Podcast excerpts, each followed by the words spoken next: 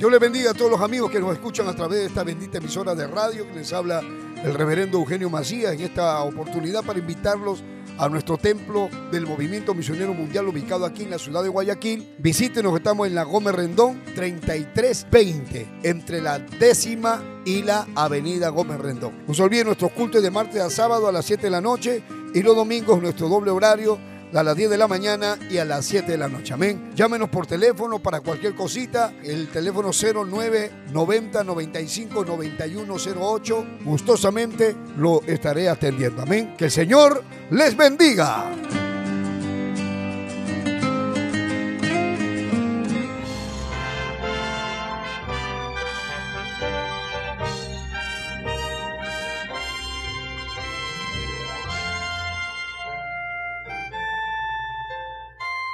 Camino a la verdad.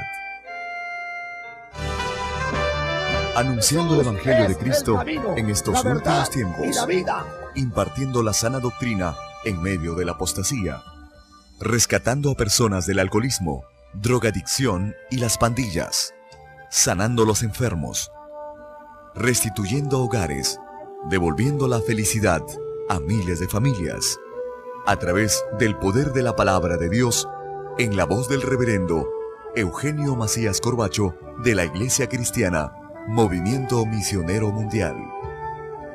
Vuelva a sonreír y encontrar el camino a la salvación.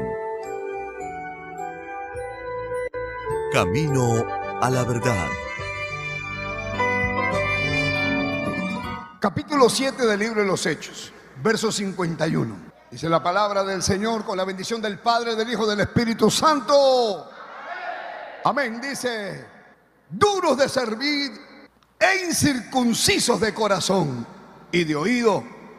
Vosotros resistís siempre al Espíritu Santo, como vuestros padres, así también vosotros. ¿A cuál de los profetas no persiguieron vuestros padres y mataron a los que anunciaron de antemano la venida del justo, de quien vosotros ahora habéis sido entregadores y matadores? Vosotros que recibisteis la ley por disposición de ángeles y no la guardasteis. Oyendo estas cosas se enfurecían en sus corazones y crujían los dientes contra él. Pero Esteban, lleno del Espíritu Santo, puesto los ojos en el cielo, vio la gloria de Dios y a Jesús que estaba a la diestra de Dios y dijo, he aquí, veo los cielos abiertos y al Hijo del Hombre que está sentado a la diestra, perdón, y al Hijo del Hombre que está a la diestra de Dios. Entonces ellos dando grandes voces, se taparon los oídos, se arremetieron a una contra él y echándole fuera de la ciudad, le apedrearon. Y los testigos pusieron su ropa a los pies de un joven que se llamaba Saulo. Y apedreaban a Esteban mientras él invocaba y decía, Señor Jesús, recibe mi espíritu. Y puesto de rodillas clamó a gran voz, Señor, no le tomes en cuenta este pecado. Y habiendo dicho esto, durmió. En aquel día hubo una gran persecución contra la iglesia que estaba en Jerusalén y todos fueron esparcidos por las tierras de Judea y de Samaria, salvo los apóstoles. Y hombres piadosos llegaron a enterrar a Esteban e hicieron gran llanto sobre él. Y Saulo asolaba la iglesia y entrando casa por casa, arrastraba a los hombres y las mujeres y los entregaba en la cárcel. Hasta aquí la palabra de Dios. Que el Señor añada bendición a su poderosa palabra y la unción sobre su siervo. Amén. Tomen asiento los que pueden decir gloria a Dios. Cristo vive. En el capítulo 6 terminamos cuando lo toman a Esteban prisionero. ¿Quién es Esteban, pastor? Esteban era uno de los diáconos que habían escogido, porque había mucha gente ahora convertida. Había problema entre los hebreos y los griegos entre las viudas. Dice que las están atendiendo más a las hebreas que a las griegas, pero todos eran judíos. Eran los que hablaban hebreo y los que hablaban griego. Habían dos grupos, hermanos en la iglesia, se habían formado grupos porque la iglesia había crecido muchísimo. Estaban los apóstoles ahí, los apóstoles decían, no es justo que nosotros dejemos la oración y la palabra para tener que atender a las mesas. Busquemos varones de buen testimonio, hay que buscar a siete. Reunieron a toda la iglesia. Esta situación está muy, muy delicada. Hay situaciones ahora que nunca se han visto en la iglesia y es porque ha crecido la iglesia. Entonces es bueno, ¿no? Es bueno tomar medidas cuando algo aparece. Si pasa algo, entonces tomemos medidas. Y ahora, ¿qué hacen? Entonces escogen siete hombres. Dentro de estos siete hombres, dice el verso 5, agradó la propuesta a toda la multitud, capítulo 6, verso 5, y eligieron a Esteban, varón lleno de fe y del Espíritu Santo, a Felipe, a Procoro, a Nicanor, a Timón, a Parmenas y a Nicolás, prosélito de Antioquía. Lo presentaron, le pusieron las manos y hermano, y ahora la iglesia crecía más, porque la iglesia se, se arregló, se ordenó. Estos eran hermanos llenos del Espíritu Santo y acá vemos cómo Dios usaba a uno de estos diáconos. Él no era pastor, él no era uno de los apóstoles, pero era un hombre lleno del Espíritu Santo. Que cuando uno está lleno del Espíritu Santo, Dios lo usa. Lo usa con poder le da gracia. Pero hablo del verdadero Espíritu Santo. Porque hay un montón de gente que dice que tienen el Espíritu Santo y son unos carnales, mundanos, falsos. Por eso dice acá el verso 8, y Esteban lleno de gracia y de poder, hacía grandes prodigios y señales entre el pueblo. Entonces, al levantarse, hermano, este avivamiento, porque había gente, había multitud de almas. Y si ustedes ven el verso 7, dice que se comenzaron, a convertir sacerdotes. O sea, ya ahora se extendió, se extendió, se extendió. Nos gozamos nosotros cuando, hermano, viene gente de una iglesia y de otra iglesia. Dice, pastor, yo he escuchado la palabra y me doy cuenta que yo estoy perdido. Yo no sabía lo que usted está enseñando, yo, no, yo pensaba que me iba a ir al cielo. Bueno, hasta ahorita se convierten de todas las religiones, porque Jesús no es religión, Jesús es salvación, Jesús es vida eterna. A su nombre sea la gloria.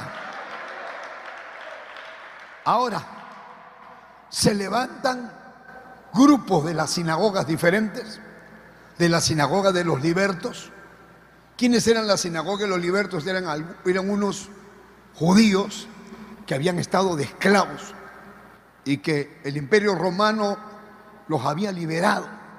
Y ellos se habían formado, ellos se congregaban en una sinagoga, por eso le llamaban la sinagoga de los libertos, de los que fueron libertados.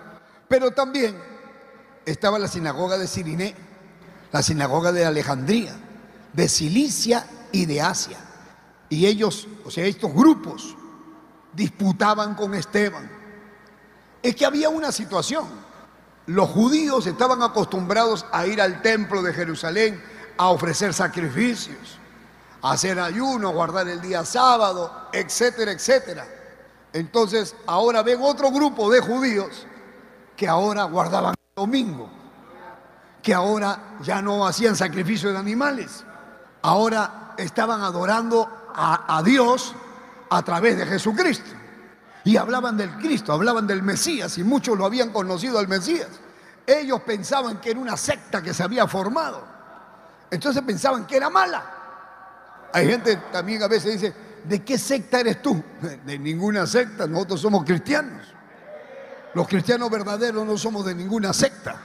Una secta es cuando se sale de la verdad, se desvía. Hay una secta grandísima, uy, hay una secta grandísima, muy grande ellos creen que no son sectas, más bien ellos son una secta, porque enseñan cosas que la Biblia no enseña. Enseñan del purgatorio, por ejemplo, eso no está en la Biblia. Bendito sea el nombre de Jesús, alábalo si puedes. Cristo vive. Cristo vive. A su nombre. Dele palmas, palmas, palmas para Cristo. Ahora, no podían, dice, le refutaban y le decían y le hablaban. Pero Esteban hablaba la palabra porque Dios lo ayudaba. Estaba lleno del Espíritu Santo. Dice el verso 10, pero no podían resistir a la sabiduría y al espíritu con que hablaba. No podían. Y entonces se molestaron. Se enojaron porque hay gente que se molesta. Hay gente que uno le habla la Biblia, le habla la Biblia y le saca la Biblia y se molestan. Le decimos, por ejemplo, tú no puedes adorar imágenes. Los verdaderos hijos de Dios nunca han adorado imágenes, esculturas de bronce, de yeso, de madera, de cartón. Los cristianos verdaderos no adoran imágenes. Los cristianos y los hombres de Dios, las mujeres de Dios, nunca han adorado imágenes. No tienen imágenes en su casa. Entonces, usted no debe molestarse. Los verdaderos hijos de Dios creen en la Biblia. Esa es la regla infalible. La Biblia, la palabra. Esa es la palabra. Y como la Biblia dice que uno no debe adorar imágenes, entonces uno debe obedecer la Biblia. Dice en el capítulo 4 del Evangelio según San Juan, Dios es espíritu. ¿Qué entiende usted cuando dice Dios es espíritu? Dios es espíritu quiere decir que Dios, usted no lo ve, tampoco lo puede agarrar, ni lo puede tocar. Dios le dijo, por ejemplo, al pueblo de Israel, vamos a retroceder un pedacito, vamos al libro de Deuteronomio capítulo 4. Usted no discuta, abra su Biblia. En Deuteronomio capítulo 4, en el verso 15, dice, la palabra del Señor dice, guardad pues mucho vuestras almas. Guarda tu alma. Porque cuando uno cae en la idolatría, pone en peligro su alma. ¿Y dónde está tu alma? Adentro de esta carne. Si hay algo eterno, es el alma. Al alma no le viene COVID. A esta carne le puede venir COVID. Pero al alma no. El alma se puede contaminar por el pecado. Pero la sangre de Cristo tiene poder para limpiar toda mancha de pecado en el alma. Entonces, usted puede ver acá que dice, Guardad pues mucho vuestras almas. Deuteronomio 4:15. Y dice, pues ninguna figura visteis el día que Jehová habló con vosotros en medio del fuego. O sea, Dios habló. Ellos oyeron la voz de Dios. Dios les decía desde el cielo, no cometerás adulterio, no te harás imagen ni semejanza alguna de lo que está arriba en el cielo, ni abajo en la tierra, ni debajo de la tierra. No te inclinarás a ellas, no las honrarás. Porque yo soy Jehová, tu Dios fuerte, celoso, que visito la maldad de los padres sobre los hijos, etcétera, etcétera.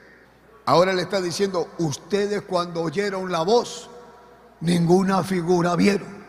¿Y por qué no vieron ninguna figura? Porque dice, Verso 16, para que no os corrompáis. Quiere decir que si tú te haces una imagen, te estás corrompiendo. Esta es la imagen de Dios, esta es la imagen de Cristo, esta es la imagen de, de, de hasta hacen de santos. Pero eso, ninguna imagen viste para que no te corrompas. Dice, y hagas para vosotros escultura, imagen de figura alguna. Puede ser efinge de varón, o puede ser efinge de hembra, puede ser un efinge de San Benito Palermo o un efinge de la Virgen del Carmen o la Virgen de la Puerta o la Virgen de las Lajas o la Virgen de Guadalupe. Es efinge de hembra, escultura de hembra o escultura de varón. A todos los hacen igual, con una naricita, con bigote, con barba, todos son iguales. Ninguna es finge vistes. O si no, figura de animal. Alguno que esté en la tierra, figura de ave alada que vuele por el aire. ¿Ah? Figura de ningún animal que se arrastre sobre la tierra, figura de pez alguno que haya en el agua, debajo del agua. No sea que alces tus ojos al cielo y viendo el sol y la luna, las estrellas y todo el ejército del cielo, seas impulsado y te inclines a ellos. Pastor, ¿qué está leyendo? Estoy leyendo Deuteronomio 4:19. ¿Por qué recién llegas? Dice el verso 19, no sea que alces tus ojos al cielo y que viendo el sol y la luna y las estrellas y todo el ejército del cielo seas impulsado y te inclines a ellos y les sirvas. Porque Jehová tu Dios los ha concedido a todos los pueblos debajo de todos los cielos. Pero a vosotros Jehová os mandó y os ha sacado del horno de hierro. O sea, él, él está hablando acá claramente. Ustedes no vieron ninguna imagen para que no se corrompan. No han visto imagen ni de hombre, ni de mujer, ni de ningún animal. Sin embargo, miren ahora, miren ahora. La gente adora imágenes de hombre, de mujer y de animales. Porque adoran a la rata, adoran el elefante. Hay un elefante con una trompaza que le ponen flores en la cabeza. Allá por la India, por todas partes. Entonces, les vuelvo a repetir. Por ejemplo, el verdadero creyente no adora imágenes porque Dios es espíritu. Y cuando uno se encuentra con una persona que adora imágenes, entonces uno le saca la Biblia. Le dice, la Biblia dice que no adores imagen. No, pero en mi religión no es pecado. Pero tu religión cuál es? ¿No es cristiana también? ¿Ah, entonces tienes que tener Biblia. Porque no hay cristianos sin Biblias. Y si tú tienes Biblia, todas las Biblias dicen lo mismo. Todas las Biblias dicen que no adores imagen. Entonces le sacamos la Biblia, le sacamos Éxodo 20. En Éxodo 20 dice que no te harás imagen ni escultura ni semejanza a lo que te arriba en el cielo. Sacamos Deuteronomio capítulo 5. También vuelve a decir, no te harás imagen ni semejanza a lo que te arriba en el cielo. ¿Ah? No tendrás dioses ajenos delante de mí, yo soy tu Dios. Deuteronomio capítulo 5. En Isaías, hermano, 44 Isaías 45, 46. Habla, habla de esto. Hermanos, que no corten un tronco, que no hagan una imagen de tronco de madera. En Jeremías capítulo 10. Hermanos, por todas partes hablan de la contra la idolatría. Y en el capítulo 10 del libro de Primera de Corintios, el apóstol San Pablo también dice. 1 Corintios 10, verso 19 dice, ¿Qué digo pues que el ídolo es algo o que sea algo lo que se sacrifica a los ídolos? O sea que las imágenes de vírgenes, de santos, no importa la religión que tengas, no te molestes conmigo. Te estoy enseñando la Biblia. Porque si tú agarras tu Biblia vas a ver lo mismo. Entonces dice acá, ¿qué digo pues que el ídolo es algo o que sea algo lo que se sacrifica a los ídolos? Antes digo que lo que los gentiles sacrifican a los demonios los sacrifican y no a Dios. Y no quiero que vosotros hagáis partícipes con los demonios. San Pablo está diciendo que la gente cuando hace sus sacrificios a los ídolos, vamos a empezar, se, se arrodillan ante el ídolo, van arrastrándose ante un ídolo, le hacen fiesta, le revientan cohetes, hermano, hacen imágenes, lo levantan, hacen procesiones Dice, no lo están haciendo a Dios, lo están haciendo a los demonios. Esta palabra es dura, pero esta palabra es verdad. Pastor, una pregunta, pastor. Sí, usted lee una cosa y enseña otra. Porque usted está leyendo en el libro de los Hechos, capítulo 7, que sigue después de la resurrección. Y ahora usted comienza a hablar de la idolatría. Yo le estoy hablando como un ejemplo lo de la idolatría. Porque si yo me encuentro con alguien que adora ídolos, yo le saco la Biblia y le explico. Digo, no adores ídolos porque los ídolos son condenados en la Biblia. Más bien, Dios es espíritu. Eso lo dijo Jesús en el capítulo 4 del Evangelio según San Juan. Jesús mismo dijo, Dios es espíritu y está buscando verdaderos adoradores que le adoren en espíritu y en verdad. Y a tales adoradores busca a Dios que le adoren. Ahora, el, el, que, el que es sincero va a recibir la palabra, entonces va a decir, entonces ya no voy a adorar ídolos, entonces voy a romper con los ídolos. Sí. Eh, pastor, ¿y puedo rezar el rosario? Tampoco puede rezar el rosario. ¿Por qué? Porque Jesucristo condena que rezar el rosario, no dice rosario, pero dice en el capítulo 6 del Evangelio según San Mateo. Porque en lugar de molestarte y de querer apagar la televisión, ¿por qué no abres tu Biblia en el Evangelio según San Mateo? Jesús enseña sobre la oración. No dice Jesús enseña a rezar, dice Jesús enseña a orar. Porque orar es conversar con Dios. Y rezar, como la misma palabra lo dice, rezar, rezar significa repetir, repetir, repetir algo mecánicamente. Jesús dice en el verso 5 de San Mateo capítulo 6, dice, y cuando ores, no seas como los hipócritas, porque ellos aman el orar en pie en las sinagogas y en las esquinas de las calles para ser visto de los hombres, de cierto digo que ya tienen su recompensa. Jesús está hablando de que hay hipócritas que oran. ¿Y para qué ora un hipócrita? Para ser visto. Quiere que la gente piense que son muy religiosos. Quiere que la gente piense que, uy, ese sí que es bien religioso ese como ama a Dios y él está esperando que hablen de él, que digan, uy, qué espiritual es, uy, ¿verdad que ese sí es un hombre de Dios? dice, ya esa es su recompensa, dice Jesús. Esa es su recompensa. La recompensa es que ellos se sienten bien que la gente diga qué espiritual es, pero qué hombre de Dios, pero ante Dios no es nada.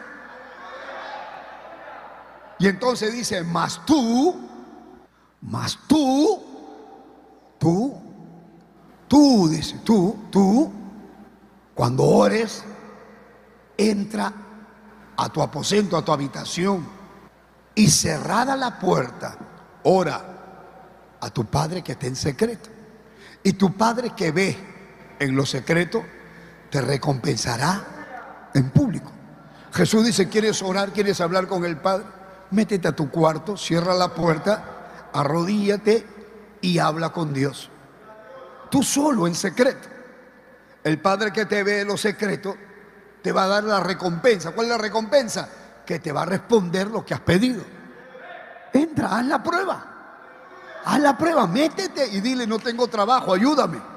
¿Cómo voy a hacer? No puedo pagar la luz, no puedo pagar el agua, no puedo resolver este problema. Habla con Dios. Señor, me he enamorado y no sé cómo quitar esto de mi corazón, me quiero casar, no tengo trabajo. ¿Cómo hago, Señor? Dime. Quiero estudiar, no tengo. Mi familia se ha ido, todos me han abandonado. Quítame estos malos deseos. Señor, tú sabes que yo te amo y, ahora estoy siendo tentado, tentada. Yo no me quiero drogar, no quiero fumar, no quiero ver pornografía.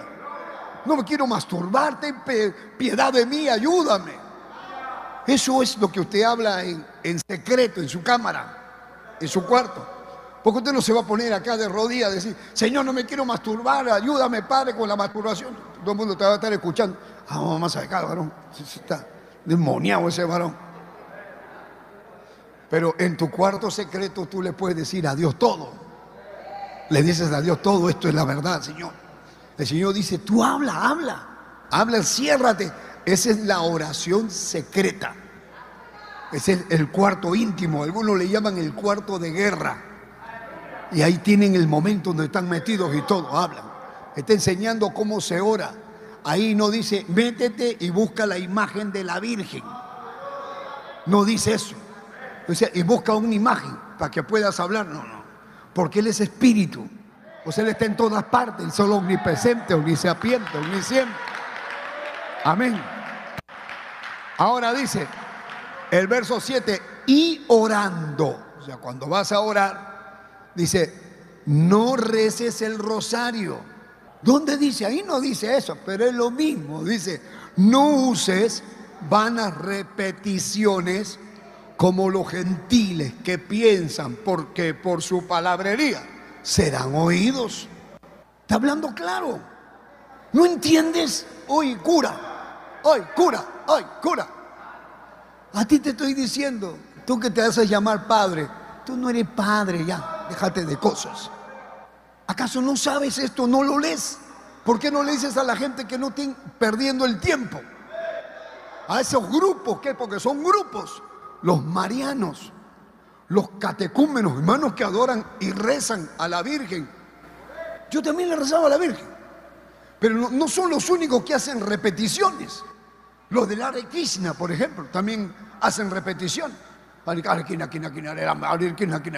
Y tienen un rosario con un montón de bolitas. Están desde las 4 de la mañana metidos ahí. Se echan un poco de ceniza en la cabeza. Y se ponen un pañal que le da la vuelta por acá. Todas las tonterías que inventa el diablo y la gente está haciendo sus cosas.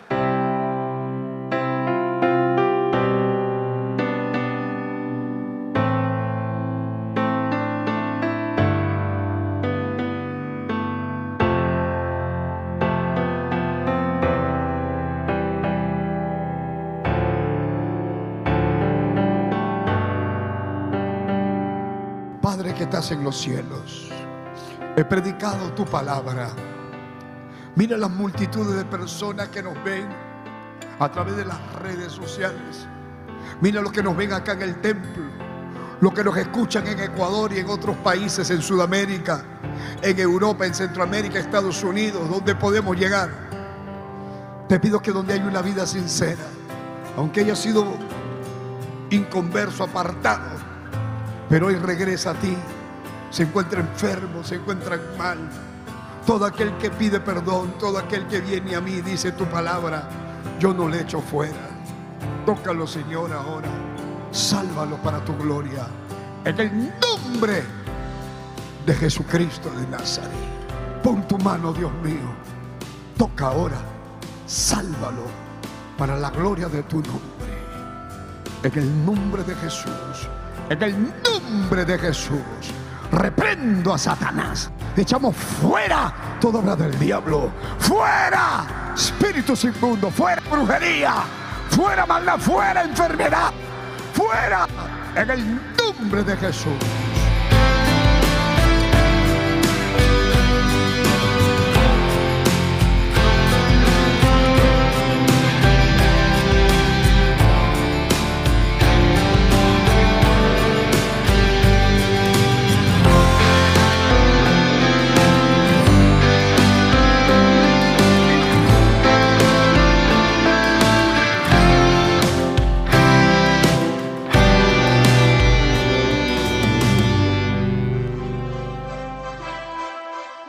Esperando que el mensaje de Dios haya sido de bendición a su vida, usted queda cordialmente invitado a nuestros cultos.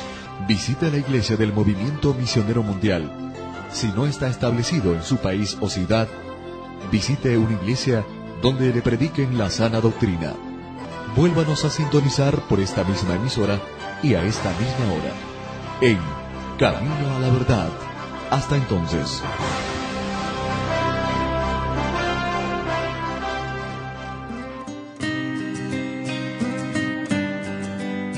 Dios les bendiga a todos los amigos que nos escuchan a través de esta bendita emisora de radio que les habla el reverendo Eugenio Macías en esta oportunidad para invitarlos a nuestro templo del Movimiento Misionero Mundial ubicado aquí en la ciudad de Guayaquil. Visítenos, estamos en la Gómez Rendón 3320 entre la décima y la avenida Gómez Rendón. No se olviden nuestros cultos de martes a sábado a las 7 de la noche y los domingos nuestro doble horario a las 10 de la mañana y a las 7 de la noche. Amén. Llámenos por teléfono para cualquier cosita. El teléfono 09 90 95 91 08. Gustosamente lo estaré atendiendo. Amén. Que el Señor les bendiga.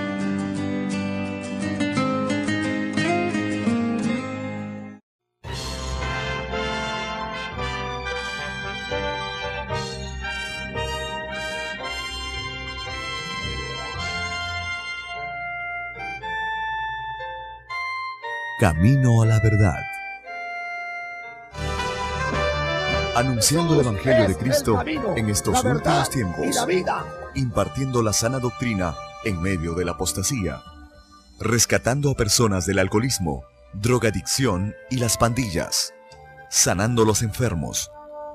Restituyendo hogares. Devolviendo la felicidad a miles de familias. A través del poder de la palabra de Dios en la voz del reverendo Eugenio Macías Corbacho de la Iglesia Cristiana Movimiento Misionero Mundial. Vuelva a sonreír y encontrar el camino a la salvación. Camino a la verdad.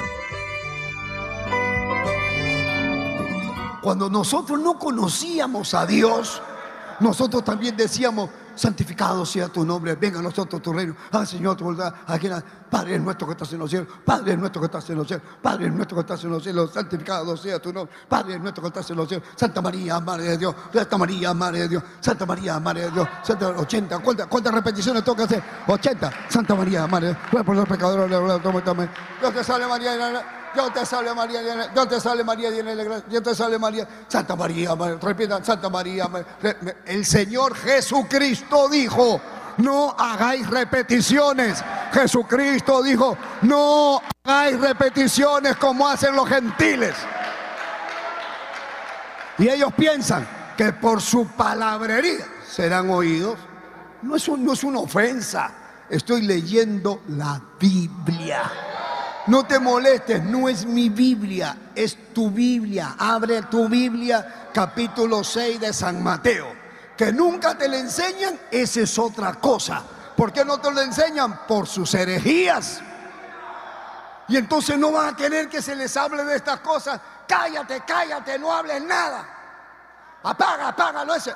Eso mismo fue lo que pasó con Esteban. Le dijeron a Esteban, ¿Tú qué estás hablando? Estás inventando, estás yendo contra Moisés. Ah, sí, se lo llevaron al concilio. Capítulo 6, verso 12. Dice, verso 11, ensobornaron a uno para que dijese que habían oído hablar palabras blasfemas contra Moisés y contra Dios. Qué hipócrita, qué mentira. Nunca habló de Moisés, porque eso lo vamos a ver en el capítulo 7. Y entonces soliviantaron al pueblo. Pastor, ¿qué cosa es soliviantar? Soliviantar significa incitar a una persona a que adopte una actitud rebelde. Entonces yo le digo a él, vamos, levántense, vamos, vamos, vamos, todos, vamos, todos. Ese es soliviantar. Vamos, vamos, vamos. No, hermano, están, están predicando por todas partes. Mira, por todas partes ahora y aleluya. Está desapareciendo la ley de Moisés, nuestra religión. Está mal eso, hay que, hay que frenar eso, hay que frenar. Y ahí estaba Saulo, que era un, joven, que era miembro del Sanedrín, soltero o viudo, no se sabe. Discípulo de Gamaliel, estaba furioso también. Estaba Ananí, estaba, estaba también este, Anás y Caifás el sumo sacerdote, estaban todos molestos. Entonces pusieron testigo falso, dice el verso 13. Y que cuando no pueden hacer nada contra la verdad, inventan mentiras. Eso es lo que hacen, inventan mentiras sobre el hombre de Dios. Este es un blasfemo, está hablando contra Moisés. Mentira, mentira. Siempre hablan mentiras contra los hombres de Dios que están predicando la verdad.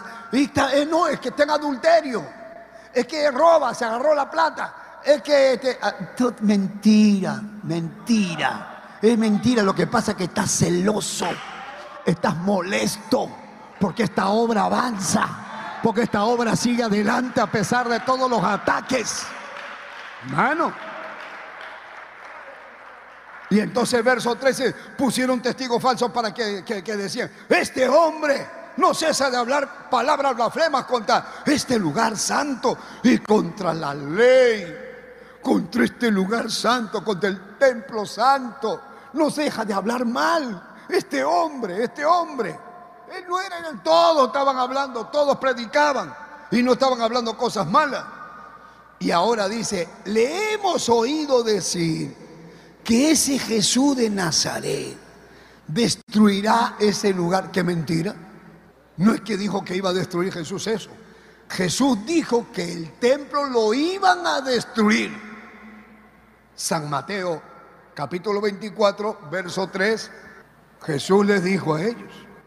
En el verso 1 le dice, mirad, de cierto les digo, no va a quedar una piedra encima de la otra que no sea derribada. Jesús les está profetizando que iban a destruir el templo. Ahora le están echando la culpa que Jesús ha dicho que va a venir a destruir el templo Jesús. ¿Cómo son estos hijos del diablo? Que la palabra no la dicen como es. Están buscando la manera de ver una palabrita para voltearlo. Y entonces vea lo que dice el verso 14. Pues le hemos oído decir que ese, que ese Jesús de Nazaret destruirá este lugar y que Jesús cambiará las costumbres que nos dio Moisés es que ya ahora era un nuevo pacto. Ya no es la sangre de los animales, eran la costumbre. Ahora no, ahora ya fue el último sacrificio. Jesús en la cruz, el Cordero de Dios, que quita el pecado del mundo. Pero ellos querían, ellos querían, ellos estaban siendo, hacían todo eso esperando que venga el Mesías, pero ya vino, pero ya llegó. Pero ellos querían seguir con su religión y con sus cosas. Entonces, todos los que estaban sentados en el concilio, al fijar los ojos en él, vieron su rostro como el rostro de un ángel. Y ahora entra el sumo sacerdote, la máxima autoridad, el erudito, el conocedor de las escrituras, el sumo sacerdote. ¿Usted cree que el Papa leído toda la Biblia? No. ¿Se la ha leído de tapa a tapa? Pregúntenle ha leído libros de teología, ha leído libros de filosofía, se ha recibido de esto, habla varios idiomas, pero pregúntenle si ha agarrado esa Biblia de este tamaño y se ha leído hoja por hoja. ¿Por qué no le pregunto? Y si lo ha leído, si lo ha leído, entonces ya sabe la verdad. Y si sabe la verdad, ¿qué hace metido con la mentira? No, porque tiene un cargo importante. Ese es el, el asunto el sumo sacerdote le dice al diácono Esteban, ¿es esto así?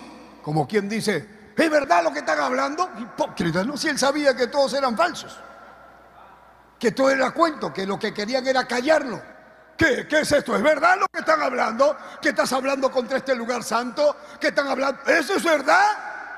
Habla. Y ahora Esteban, lleno del Espíritu Santo, lleno de gracia. Esteban lo mira a él y mira a todos y dice, varones, hermanos y padres, déjenme hablar un ratito. Oíd, le voy a hablar desde el principio por si se les ha olvidado. El Dios de la gloria apareció a nuestro padre Abraham estando en Mesopotamia antes de que morase en Arán. Mira dónde se fue. Hasta Abraham. Ahora le va a dar una cátedra a los religiosos y le va a decir desde Abraham. Y le dijo a Abraham, sal de tu tierra y de tu parentela y ven a la tierra que yo te mostraré. Entonces Abraham salió de la tierra de los caldeos y habitó en Arán y de allí Muerto su padre, Dios le trasladó a esta tierra a la cual vosotros habitáis ahora. Esta tierra donde estamos ahorita, donde está este templo, esa es la tierra que Dios le dijo a Abraham. Dice, y no le dio la herencia en ella, a él, ni aún para sentar un pie. O sea, a él no le dio, pero le prometió que se la daría en posesión y aún a su descendencia después de él cuando él aún no tenía ni un hijo. Le está dando una introducción, hermano, de las raíces, vamos a decir, de la fe que ellos tenían desde el tiempo de Abraham. Y entonces les predica y le dijo así, que su descendencia extranjera, que su descendencia sería extranjera en tierra ajena y que los reducirían a servidumbre y los maltratarían por 400 años. Está hablando del tiempo de que se fueron a Egipto. Mas yo juzgaré, dijo Dios, a la nación en la cual serán siervos, y después de esto saldrán y me servirán en este lugar. Y les dio el pacto de la circuncisión. Entonces, usted le dejo la tarea de que todos ustedes lean el capítulo 7 en su casa, y acá está la historia que está predicándoles Esteban a los religiosos. Y le está hablando desde Abraham, Isaac, Jacob. Luego llegamos a Egipto y en Egipto se acuerdan de José que lo vendieron y después fue el segundo de Faraón y después vinieron todos los hebreos, le cambió de nombre y le puso Israel y ahora se quedaron ahí hasta que murieron todos y entonces se quedaron de, de esclavos hasta que apareció Moisés. Bendito sea el nombre de Jesús. El verso 19 dice, ese rey usando con astucia con nuestro pueblo, está hablando del faraón. Maltrató a nuestros padres a fin de que expusieran a muerte a sus niños para que no se propagasen. Ah, faraón dijo, matan a todos los niños varones porque se han multiplicado mucho. Y en aquel mismo tiempo, dice el verso 20, nació Moisés y fue agradable a Dios y fue criado tres meses en la casa de su padre. Y entonces ahora cuenta la historia de Moisés. Y como Dios lo levantó Moisés y va diciendo y hablando y hablando, hablando, dice, bueno, el verso 37, este Moisés es el que dijo a los hijos de Israel, profeta os levantará el Señor vuestro Dios de entre vuestros hermanos, como a mí, a él oiréis. Entonces ahora ya comienza a hablar de quién era ese profeta. Jesús. Y entonces dice el verso 44, tuvieron nuestros padres el tabernáculo de testimonio en el desierto, como había ordenado Dios cuando dijo a Moisés que lo hiciese conforme al modelo que había visto, el cual recibido una vez por nuestros padres, lo introdujeron con Josué para tomar posesión de la tierra de los gentiles, a los cuales Dios arrojó de la presencia de nuestros padres hasta los días de David. Y ahora habla de David. Dice el verso 47, Salomón le edificó casa, que es este templo donde estamos acá. ¿Ah? Dice el verso 48, si bien el Altísimo no habita en templo hecho por manos, como dice el profeta, el cielo es mi trono y la tierra el estrado de mis pies. ¿Qué casa me edificaré? Dice el Señor. ¿O cuál es el lugar de mi reposo? ¿No hizo mi mano todas estas cosas? Está hablándole a los religiosos, a los que conocían la Biblia. Hay algunas personas a veces cuando uno les comienza a hablar de la Biblia dice, pero ¿qué me va a enseñar ese? ¿Qué, qué, sabe? ¿Qué, le, ¿Qué ha leído? Ha leído un poco de la Biblia y qué, qué, qué forma de predicar tan chabacana debería de tener este, teología, eh, debería de tener este, hermenéutica apologética. Ah hablar en términos este, teológicos. La gente está cansada de eso. Quiere que le hablen claro. Jesús podía predicar con un lenguaje que todos podían decir, uy, qué tremendo, ¿cómo predica? Hay algunos que en lugar de Biblia tienen que llevar diccionario porque no saben ni lo que está hablando el predicador.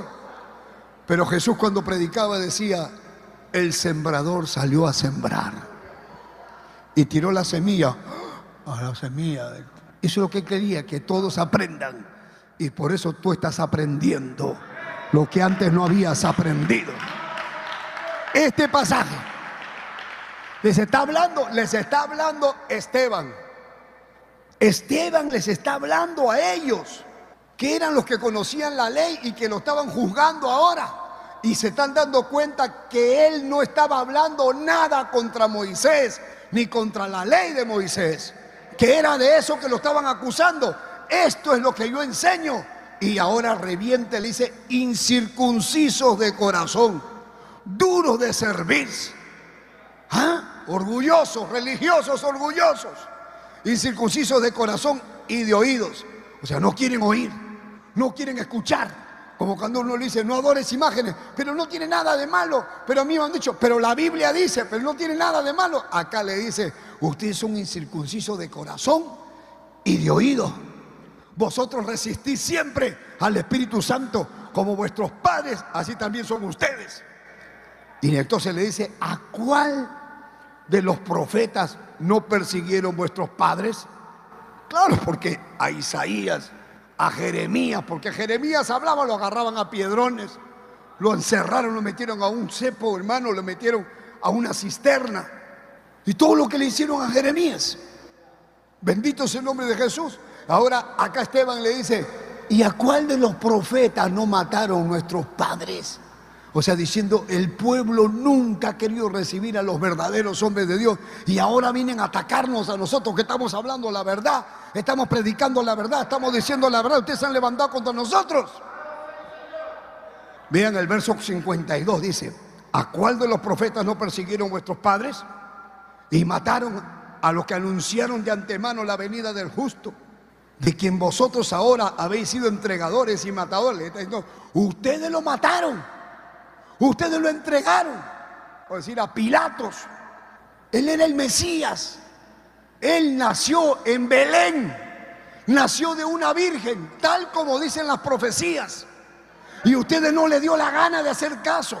Vieron los milagros, vieron resucitar muertos, vieron a los ciegos abrir los ojos, los leprosos eran limpiados y a ustedes no le dio la gana de creer porque seguían con su religión, que yo tengo mi religión, que yo tengo mi religión. Verso 54 dice, oyendo estas cosas se enfurecían en sus corazones y crujían los dientes contra él. Eso. En lugar de recibir, se molestan, me insultan, me mentan la madre, me mandan mensajes. ¿Qué, qué está hablando ese ¿Qué, qué, La verdad, la verdad. O no tiene Biblia. O no está leyendo conmigo. Yo estoy leyendo pura Biblia. Y entonces se enfurecían, renegaban.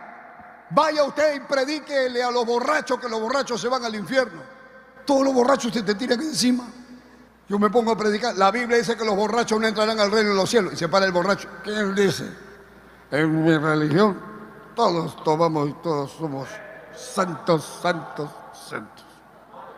¿Qué hace santo? Tú eres borracho. Los cristianos no son borrachos. Los cristianos no guardan botellas de cerveza ni compran ni venden botellas, ni, venden droga, ni andan fumando. Ni andan, la mujer cristiana no anda mostrando las piernas a nadie, ni los pechos a nadie, ni bailando por ahí, tú sabes. ¿Por qué no alaban? Ustedes están muertos, hermano. Santo. Es la verdad. Si yo predico de adulterio, ¿quién se molesta? Los adúlteros. Si yo predico de los fornicarios, que hay jóvenes que se van a, con los enamorados, se meten a los parques, se meten a manosearse a los, a los hoteles, ¿quién se molesta? Los fornicarios. Y si está el fornicario sentado con la novia y vienen de fornicar y se, van a ir al infierno como siguen haciendo eso. Vamos, vamos, vamos, vámonos de acá. Vámonos, vámonos a nuestra religión. Ahí no dicen nada. Vamos, vamos, vamos. Te quieres ir a tu religión, porque ahí puede, en esa religión tú puedes ser borracho, tú puedes ser brujo, tú puedes ser espiritista, mentiroso, ratero, tramposo, y eres miembro de esa iglesia, pero no eres cristiano. El cristiano no es borracho, no toma, no fuma. Déjate de tontería, arrepiéntete de tu maldad. Se molestaron con Esteban, verso 55, y entonces Esteban lleno del Espíritu Santo, puesto los ojos en el cielo, vio la gloria de Dios. Qué tremendo, cuando más lo atacaban, Dios le muestra su gloria. Y a Jesús, que estaba a la diestra de Dios, lo ve a Jesús. Y entonces él dice, ve aquí, veo los cielos abiertos. Oye hermano, ahí estaban estos que gritaban, que lo insultaban. Y Esteban dice, veo el cielo abierto y veo al Hijo del Hombre que está sentado a la diestra de Dios. Entonces ellos no dijeron, me arrepiento, me arrepiento, ya Esteban, los convenciste. Nada, cállate la boca, cállate la boca. No te metas con mi religión, no te metas con mi religión, no te metas, cállate.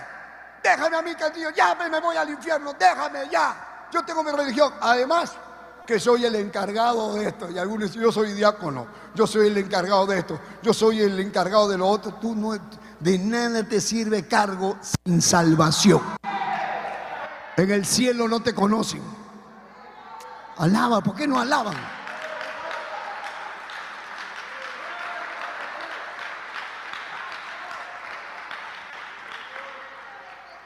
Verso 57, están como tú, igualito que tú, mira.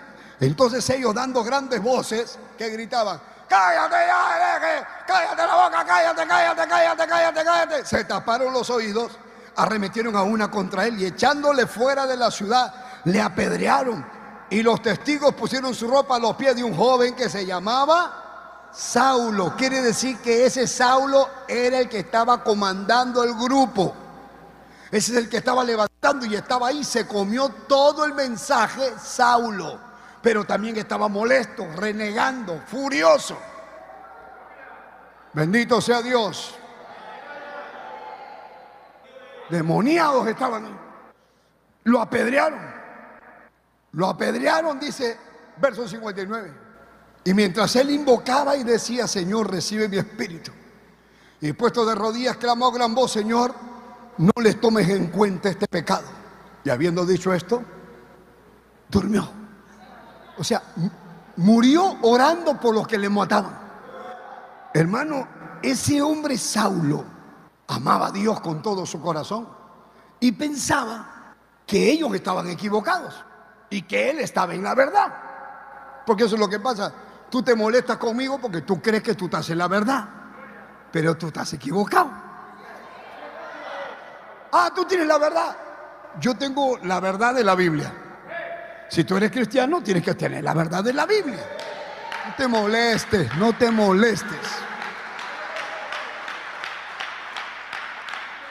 Dice, Saulo consentía con su muerte en su muerte. O sea, Saulo estaba de acuerdo, mátenlo, mátenlo ya, cállate, cállate. Y ahora sí se desata una persecución contra la iglesia. ¿Dónde estaban ellos? En Jerusalén. En el libro de los Hechos 1.8 dice, recibiréis poder. Cuando haya venido sobre vosotros el Espíritu Santo y me seréis testigos. En Jerusalén, en Judea, en Samaria y hasta lo último de la tierra. Recibiréis poder. Ya estaban en Jerusalén y no querían salir a Judea ni a Samaria. Entonces viene la persecución, viene el problema. Dice, en aquel día hubo una gran persecución contra la iglesia que estaba en Jerusalén y todos los que fueron esparcidos por las tierras de Judea y de Samaria, salvo los apóstoles, fueron esparcidos por Judea. Los perseguían para matarlos, les perseguían para pegarles, para quitarles sus propiedades. Ahora se desata la persecución contra los cristianos. Ya no era que cantaban, ahora todos corrían porque los perseguían. ¿Y a dónde se iban? Se iban de Jerusalén. Corrían por diferentes lugares. Pero los hombres piadosos llevaron a enterrar a Esteban. Hicieron gran llanto sobre él, el primer mártir de la iglesia. El primer mártir de la iglesia, el primero. El primero que murió por predicar. El primer hombre que predicó y lo mataron. Diciendo la verdad, lo mataron. Poder en la sangre de Cristo. Y Saulo dijo, ya me llegó, ya me llegaron. Me llegó esta secta. Dame acá, dame acá la carta. Vámonos casa por casa. Se metían a las casas, ¡pah! rompían la puerta y se metían. Ah, acá están los aleluya. De los pelos agarraban a la mujer. Sale acá, sale acá, sale acá, aleluya.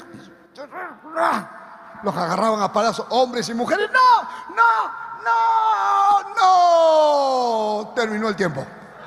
Mañana la seguimos. Póngase de pie, en nombre de Jesús. Estamos siguiendo ¿Qué ocurrió después de la resurrección? Este es el número 12. Ya llegamos al capítulo 8. Y ahora, ahora es que tú vas a ver lo que pasa. Por eso que comienzan a sufrir los cristianos. Tú hoy no sufres nada de lo que sufrieron antes. Tienes una oportunidad. A pesar del sufrimiento, muchos levantaban la mano y decían, yo también quiero entregar mi vida a Cristo. Y no me voy a demorar, hermano, quiero que los que han venido enfermos, los que han venido sin paz, sin esperanza, los que me están viendo a través de las redes. Permítame orar por usted ahora. ¿Qué tienes que hacer? Solo levanta tu mano donde estás, ahí en tu casa, y di Padre Santo, que estás en los cielos. En este momento me acerco a tu presencia para darte gracias, Señor, porque tengo el privilegio de recibir tu palabra aquí. Y usted que está acá, hermano, que ha venido con hambre de la palabra, tienes el privilegio de recibir la palabra y de recibir al Señor también. Dile, Dios mío, hoy he recibido tu palabra y yo abro la puerta de mi corazón para recibir a Jesucristo, tu Hijo, como mi Señor y mi Salvador. Te entrego mi vida. Salva mi alma. Perdona mis pecados. Ayúdame, Dios mío. En el nombre de Jesús.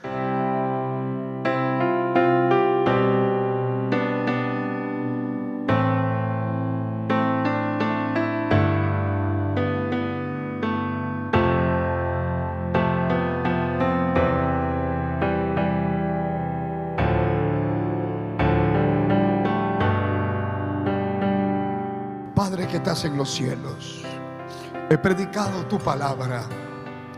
Mira las multitudes de personas que nos ven a través de las redes sociales. Mira los que nos ven acá en el templo, los que nos escuchan en Ecuador y en otros países, en Sudamérica, en Europa, en Centroamérica, Estados Unidos, donde podemos llegar. Te pido que donde hay una vida sincera, aunque haya sido inconverso, apartado, pero hoy regresa a ti. Se encuentra enfermo, se encuentra mal. Todo aquel que pide perdón, todo aquel que viene a mí, dice tu palabra, yo no le echo fuera. Tócalo, Señor, ahora. Sálvalo para tu gloria. En el nombre de Jesucristo de Nazaret. Pon tu mano, Dios mío. Toca ahora. Sálvalo para la gloria de tu nombre. En el nombre de Jesús. En el nombre de Jesús, reprendo a Satanás. Echamos fuera toda obra del diablo. Fuera espíritus inmundos. Fuera brujería. Fuera maldad. Fuera enfermedad. Fuera en el nombre de Jesús.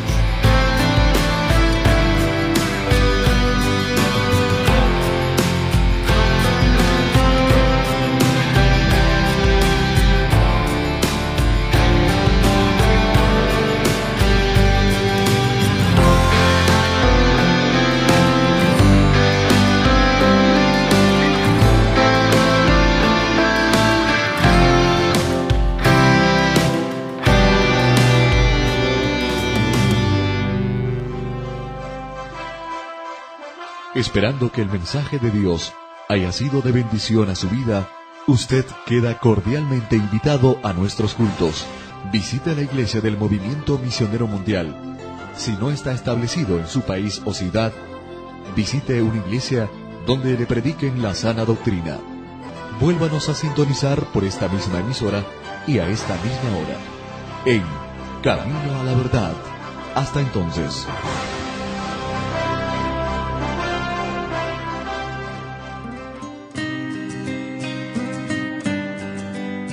Dios le bendiga a todos los amigos que nos escuchan a través de esta bendita emisora de radio que les habla el reverendo Eugenio Macías en esta oportunidad para invitarlos a nuestro templo del Movimiento Misionero Mundial ubicado aquí en la ciudad de Guayaquil. Visítenos, estamos en la Gómez Rendón 3320 entre la décima y la avenida Gómez Rendón. No se olviden nuestros cultos de martes a sábado a las 7 de la noche y los domingos nuestro doble horario a las 10 de la mañana y a las 7 de la noche. Amén. Llámenos por teléfono para cualquier cosita. El teléfono 0990 95 9108. Gustosamente lo estaré atendiendo. Amén. Que el Señor les bendiga.